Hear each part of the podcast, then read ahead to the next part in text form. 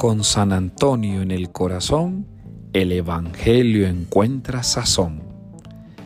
Sí, hermanos y hermanas, nuestro corazón se regocija por la fiesta de San Antonio de Padua.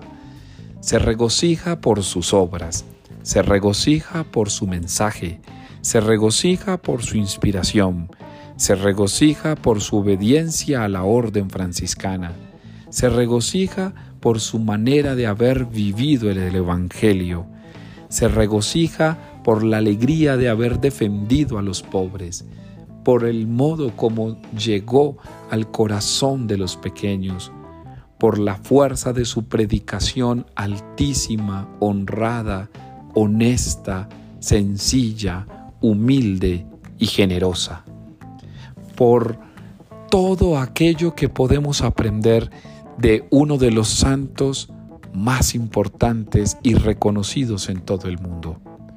Hoy le podemos dar sazón a la vida con la inspiración de Antonio de Padua.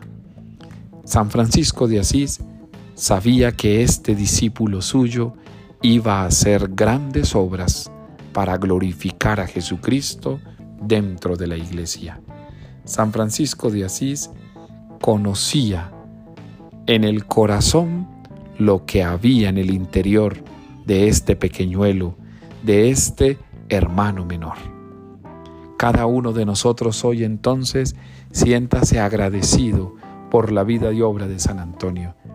Que aquellas personas que puedan acudir a su intercesión lo hagan con la fe del corazón y que este doctor evangélico haya podido enseñarnos durante estos días el modo de vivir cercanamente a Dios en la persona de Jesucristo.